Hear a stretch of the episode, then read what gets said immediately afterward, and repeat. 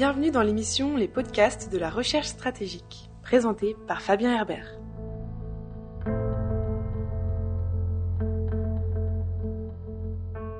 Bienvenue pour ce nouvel épisode des podcasts de la recherche stratégique, un format audio consacré aux questions de sécurité internationale créé par la FRS, la Fondation pour la recherche stratégique.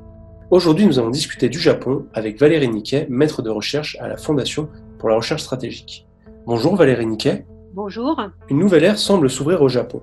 Après la démission du Premier ministre Shinzo Abe en poste depuis 8 ans et l'émergence de Yoshihide Suga. Mais qu'en est-il vraiment? Valérie Niquet, ma première question est la suivante.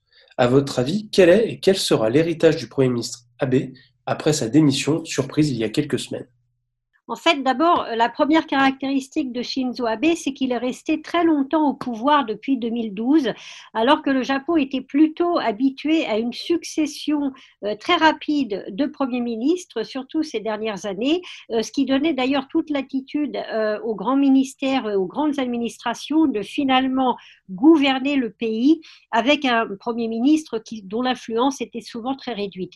Dans le cas de Shinzo Abe, c'est ça d'abord qui a frappé les esprits, c'est le fait qu'il ait pu se maintenir au pouvoir avec plusieurs réélections euh, depuis aussi longtemps. Il a battu tous les records et d'ailleurs il a démissionné quelques jours simplement après euh, son record euh, de longévité dans l'histoire du Japon depuis 1945. les éléments qu'on gardera à l'esprit, d'abord c'est un peu cette volonté de redresser l'économie avec ces fameux Abenomics qui étaient destinés à relancer l'économie japonaise mais qui ont eu un succès assez modéré. La croissance n'a jamais été très importante et surtout la crise du Covid-19 a fait perdre beaucoup euh, de, des gains que euh, la politique économique de Abe avait permis depuis 2012. Euh, ceci dit, le Japon, pour un pays qui n'est un pays développé avec un taux de croissance limité, est resté un pays extrêmement cohérent euh, très cohérent en termes sociaux, très sûr, euh, qui fonctionne. Et donc, on n'est pas euh, face à un pays totalement effondré en dépit de ce fameux endettement qu'on met souvent en avant quand on parle du Japon. Ce qui reste le plus à l'esprit, et on en reparlera sans doute quand on abordera la question du nouveau Premier ministre euh, Suga, euh, c'est l'héritage de Abe sur l'image du Japon sur la scène internationale, avec deux éléments. Euh, le premier élément, c'est que Abe a pu, dans une certaine mesure, normaliser les questions de défense au Japon avec l'adoption de réformes qui donnent plus de latitude aux forces d'autodéfense pour agir en coordination avec leurs alliés et au premier rang desquels les alliés, l'allié américain euh, du Japon. Abe a mis et les gens qui l'ont entouré sur le plan stratégique ont réussi à mettre au premier plan les enjeux stratégiques et de défense dans un contexte euh, très difficile en Asie face à la Chine ou à la Corée du Sud, avec des interrogations sur les liens avec, avec les États-Unis. Et euh, Abe a fait du Japon un acteur qui compte de plus en plus pour les questions stratégiques en Asie, et notamment avec ce fameux concept de d'Indo-Pacifique libre et ouvert qui a été repris par Washington, qui a permis de resserrer les liens avec l'Australie, avec l'Inde par exemple, et jusqu'en Europe, puisque la France euh, a une stratégie de défense de l'Indo-Pacifique qui rejoint un peu les préoccupations japonaises depuis déjà quelques années et que l'Allemagne vient également euh, d'en adopter euh, une euh, également. Yoshihide Suga a dans un premier temps largement remporté les élections à la tête de son parti. Il est aujourd'hui Premier ministre du Japon. Quelles sont ses spécificités? Alors, ce qui est intéressant avec Yoshide, Yoshide Suga, c'est que, en apparence au moins, il ne fait pas partie du sérail traditionnel. Il vient d'une famille euh, de, paysans, de cultivateurs de fraises du nord de l'île principale de Honshu, une région particulièrement euh, difficile, euh, climatiquement parlant. c'est ce qu'on appelle au Japon le pays de neige. Il fait très froid l'hiver, donc ça forge un caractère qui n'est pas celui des habituels politiciens japonais qui sont souvent les enfants ou petits-enfants ou arrière-petits-enfants d'hommes politiques très importants. C'était le cas de mais c'est le cas de, beaucoup d'autres. Donc Suga ne vient pas de ce sérail, il ne vient même pas de, Tokyo, euh, il vient du Tohoku qui a cette tradition, encore une fois, d'une province euh, difficile, pauvre, euh, mais donc qui finalement lui a permis de s'imposer dans l'opinion publique, en tout cas ces derniers temps, après qu'il ait été choisi, parce que justement, il semble un peu différent des autres hommes politiques, ce qui ne veut pas dire qu'il affiche une image de très grande modernité. Il a 71 ans, il n'est pas connu pour ses talents de communicateur, mais il semble qu'il soit favorable à, l'accélération d'un certain nombre de réformes, et notamment euh, les réformes de, l'administration euh, qui fait encore peser euh, des, grosses, qui, qui, est encore un, frein considérable à la mise en place de politiques qui heurtent des, situations acquises. Euh, et donc l'ambition de Souga, outre gérer la crise du Covid-19, semble-t-il, c'est d'essayer de bousculer encore un peu plus une administration qui est souvent assez réticente au mouvement.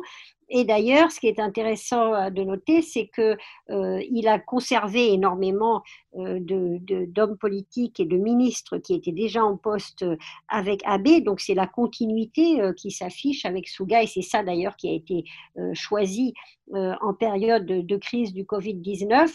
Mais il a nommé un ministre Taro Kono, qui était ministre des Affaires étrangères, puis ministre de la Défense, mais qui est connu pour son franc-parler euh, ses tweets euh, très nombreux, eh bien, il l'a nommé euh, responsable, ministre responsable de la réforme administrative. C'est peut-être un signe supplémentaire qu'il veut véritablement bousculer un peu, les, un peu les choses en la matière. Et pouvez-vous nous expliquer quels seront les enjeux de politique interne auxquels le nouveau Premier ministre devra faire face? Alors le premier enjeu euh, extrêmement important et qui vaut pour quasiment la planète entière, euh, c'est évidemment euh, la gestion de la crise sanitaire et économique liée à l'épidémie, à la pandémie de Covid-19 qui n'est toujours pas jugulée, même si les cas sont moins nombreux au Japon qu'ils ne le sont en Europe, aux États-Unis ou ailleurs, si le nombre de morts est resté très limité, le Japon n'en a pas fini avec cette épidémie. Il y a des cas quotidien qui se déclare euh, notamment dans la région euh, capitale qui a été une euh, des plus euh, touchées. Euh, et cette crise du Covid-19 a eu au Japon comme ailleurs, en raison notamment de la fermeture des frontières et de la chute du tourisme, qui était très fondée sur l'arrivée massive de ces dernières années de touristes chinois, par exemple, eh bien, en raison de, de, toutes ces conditions, l'économie japonaise, comme d'autres, a connu une rétractation au cours du premier semestre de l'année 2020, moins qu'en France. Euh, au, deuxième, euh, au deuxième trimestre, par exemple, l'économie euh, japonaise s'est réduite d'un peu plus de 8%. En France, je crois qu'on est autour de au-dessus de 11%. Donc on voit bien que l'économie japonaise euh, souffre, euh, qu'une amorce de reprise semblerait commencer à se faire jour, que Suga veut d'ailleurs accélérer euh, en réouvrant en quelque sorte ou en relâchant les mesures de contrôle sanitaire, en particulier dans le secteur de la restauration, pour essayer de, de relancer l'économie et l'envie de consommer des Japonais qui n'a jamais été très très brillante ces dernières années. Donc l'urgence économique, l'urgence du Covid-19, ce sont les deux premiers éléments auxquels il devra faire face Ensuite, il y a des problèmes plus politiques. Suga a été euh, élu au sein du PLD avec un large soutien euh, de la part euh, des principales factions, lui-même n'appartenant à aucune faction d'ailleurs du PLD, ce qui est assez rare. mais il va y avoir de nouvelles élections au sein du PLD statutairement en septembre 2021, puis des élections à la Chambre basse à la fin de l'année 2021. Et donc la grande question est de savoir d'abord si le gouvernement japonais tiendra jusqu'à cette date ou des élections auront lieu plus tôt, c'est possible dans le système japonais, un peu comme en Grande-Bretagne ou comme au Royaume-Uni. Euh, et ensuite, euh, il faudra véritablement qu'il ait fait ses preuves auprès de la population japonaise, qui était assez peu satisfaite jusqu'à maintenant de la manière dont la crise a été gérée. Euh, donc, il va falloir faire ses preuves et on verra quel est son taux de popularité d'ici quelques mois. Et si ce taux de popularité popularité n'était pas suffisant, il est à craindre que le PLD euh, cherche à finalement euh, imposer euh, un nouveau candidat. La grande chance évidemment du parti au pouvoir PLD et de son allié le Komeito, c'est que pour le moment l'opposition japonaise est très divisée et qu'il ne semble pas qu'il y ait d'alternatives très crédibles, en tout cas à court terme, au pouvoir en place actuellement à Tokyo. Enfin, sur la scène internationale, quelles sont les positions du nouveau Premier ministre? Le positionnement du Japon pourrait-il être remis en cause? Alors, Suga met en avant, et c'est d'ailleurs ce qui a permis son, élection, très certainement, euh, met en avant euh, la continuité avec, euh, le, avec la période AB, sur toute une série de points qui sont absolument vitaux pour le Japon. Le premier, évidemment, c'est celui de l'alliance avec les États-Unis, où Abe a dû manœuvrer avec difficulté face à un président américain, Donald Trump, dont il n'était pas possible pour le Japon de, se passer. la défense du Japon, la sécurité du Japon dépend très largement de cette alliance et de cet engagement des États-Unis à ses côtés la grande interrogation, évidemment, ce sera euh, le résultat des élections américaines euh, qui auront lieu euh, dans quelques semaines. et en fonction de ce résultat, soit ce sera à nouveau un Donald Trump qui est à la fois le soutien du Japon, mais qui peut être extrêmement difficile sur des sujets comme le financement des bases, par exemple, ou le fait que le Japon doive participer d'une manière plus active à sa défense, ou un Joe Biden qui pourrait peut-être être plus facile euh, à gérer euh, pour les Japonais, mais qui pose d'autres questions, qui est euh, celle des relations avec la Chine. Car le deuxième élément très important pour le Japon, c'est évidemment comment équilibrer ses relations avec la Chine.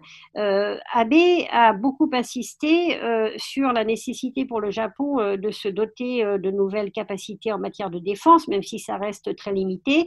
Et un des facteurs principaux, outre la menace nord-coréenne, c'était évidemment la montée en puissance d'une Chine perçue et réellement beaucoup plus agressive que par le passé, euh, qui a multiplié les pressions en mer de Chine orientale, notamment autour des îlots euh, administrés euh, par le Japon, les îlots Senkaku, et contre laquelle le Japon doit se préparer, non pas à une confrontation, mais en tout cas à euh, un positionnement euh, qui est souvent très conflictuel, dans la mesure où pour la Chine, le Japon reste encore aujourd'hui une sorte de bouc émissaire en cas de, de frustration interne. Le nationalisme anti-japonais est un facteur très important de la politique chinoise.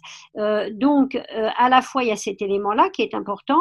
L'autre élément, c'est la pression de certains éléments d'affaires ou économique au Japon, qui voit surtout dans la Chine un partenaire économique, c'est des enjeux auxquels on est aussi confronté en Europe, et euh, qui voudrait euh, euh, parfois améliorer ou en tout cas apaiser les relations avec la Chine pour préserver ce partenariat économique qui leur semble extrêmement important. Et c'est vrai qu'il y a des chiffres qui sont très parlants.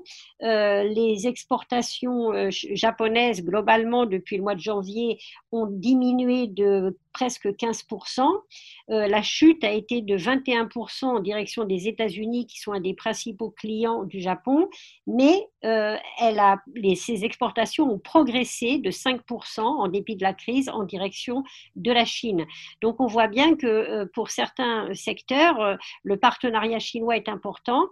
certains au sein du gouvernement soutiennent cette idée d'un rapprochement, en tout cas d'un apaisement des relations avec Pékin, et il faudra que Suga puisse naviguer entre ces deux bords très difficiles qui sont euh, comment gérer une menace chinoise de plus en plus évidente et tout en de préserver des liens économiques euh, fonctionnels avec la puissance euh, chinoise. Sachant que par ailleurs, Suga lui-même n'a pas une grande expérience, en tout cas n'est pas connu pour avoir une grande expérience en matière de stratégie extérieure, mais il sera là aussi sans doute entouré de gens qui pourront participer à la mise en œuvre d'une politique qui, de toute manière, devrait euh, être plutôt euh, dans la continuité que dans la rupture, au moins pendant l'année euh, qui vient. Et puis, évidemment, un des grands enjeux le, sur lequel on n'a aucune réponse pour le moment, c'est l'organisation des Jeux olympiques qui a été repoussée d'un an qui aurait dû être l'image d'un Japon avec des valeurs euh, différente de celle des pays euh, euh, totalitaires ou autoritaires qui l'entourent, donc une sorte de modèle japonais de partage de valeurs communes et démocratiques à l'occasion de ces Jeux olympiques.